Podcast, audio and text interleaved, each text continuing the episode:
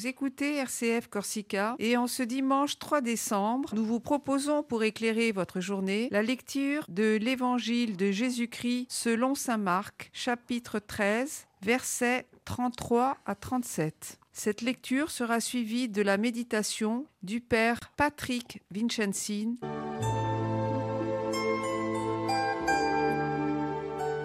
Évangile de Jésus-Christ selon Saint Marc. Prenez garde, restez éveillés, car vous ne savez pas quand ce sera le moment. C'est comme un homme parti en voyage, en quittant sa maison. Il a donné tout pouvoir à ses serviteurs, fixé à chacun son travail et demandé au portier de veiller. Veillez donc, car vous ne savez pas quand vient le maître de la maison, le soir ou à minuit, au chant du coq ou le matin. S'il arrive à l'improviste, il ne faudrait pas qu'il vous trouve endormi. Ce que je vous dis là, je le dis à tous. Veillez.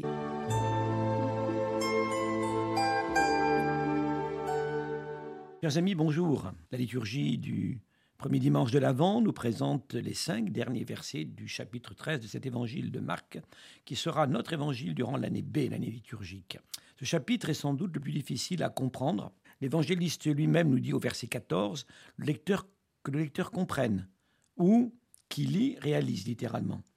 Qu'est-ce que Jésus dit d'extraordinaire, du difficile dans ce chapitre Jésus annonce que toute institution qui n'est pas en faveur de l'homme est destinée à disparaître. Mais pour cela, Jésus a besoin de la collaboration des disciples qui annoncent la bonne nouvelle et ainsi mettent en évidence les mensonges et toutes les mauvaises nouvelles. Naturellement, le pouvoir qui se sent menacé ne reste pas les bras croisés et commence une persécution même morale. Mais Jésus rappelle ses disciples, ne vous préoccupez pas car entre ceux qui persécutent au nom de Dieu et ceux qui sont persécutés, Dieu est toujours du côté de ces derniers. Avant ces versets que propose la liturgie de ce dimanche, nous avons le verset 32 qui a été omis.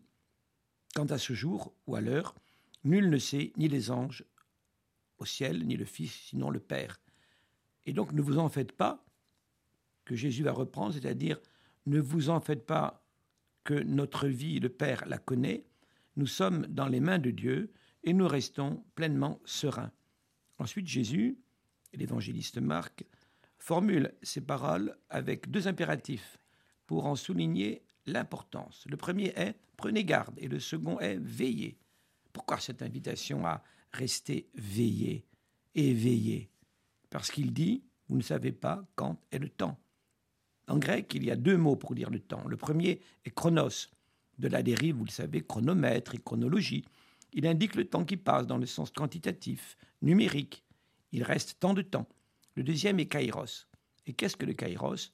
Dans la mythologie grecque, kairos était un jeune, une divinité, qui avait deux caractéristiques. Des ailes sur les pieds, qui lui permettaient une grande rapidité, et une longue mèche de cheveux sur le front. Quand il passait rapidement, il fallait l'attraper au vol par les cheveux. De là vient l'expression prendre l'occasion au vol. Le kairos est l'occasion de ne pas manquer, car elle ne se répétera plus l'occasion qui se présente. Dans l'évangile de Marc, ce mot kairos est employé cinq fois pour indiquer l'urgence. Et quel est ce moment opportun, ce temps précieux à ne pas manquer? Eh bien, tout simplement et radicalement, c'est le Seigneur qui vient à notre rencontre en nous offrant son amour et sa vie. Et c'est à nous de l'accueillir quand il passe pour pouvoir de nouveau formuler de manière inédite cet amour et cette vie reçue. Ensuite, Jésus par trois fois invite à rester éveillé, veillez, veillez, veillez. Et de même, trois fois, l'expression, on la retrouvera à Gethsemane, quand Jésus demandera aux disciples, veillez. Mais pourquoi encore rester éveillé? Dormir, dans le langage biblique, signifie être désintéressé à ce qui est en train d'arriver, avoir la tête ailleurs si vous préférez.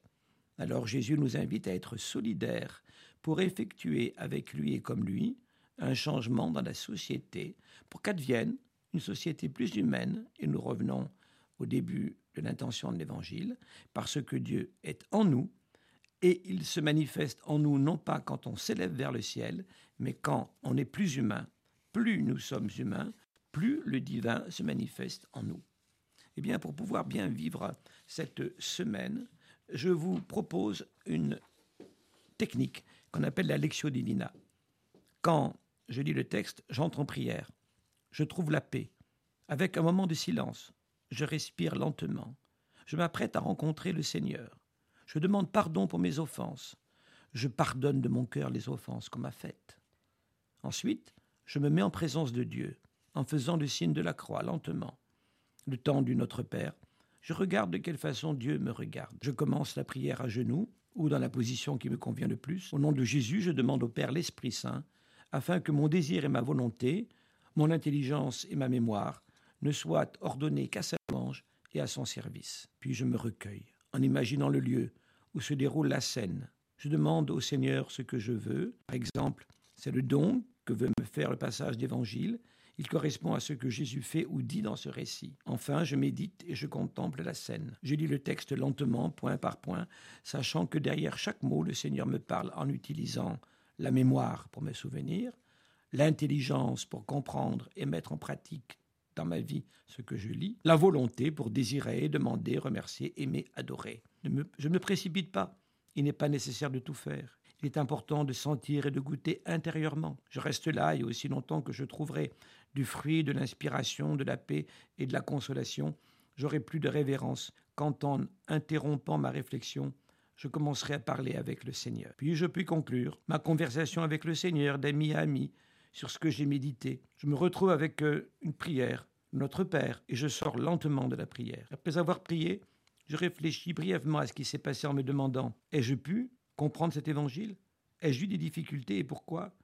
Et quels fruits j'en tire pour moi? Et ma vie quotidienne Chers amis, bon avant avec sa marque et que le Seigneur vous accompagne. Veillez, veillez, veillez.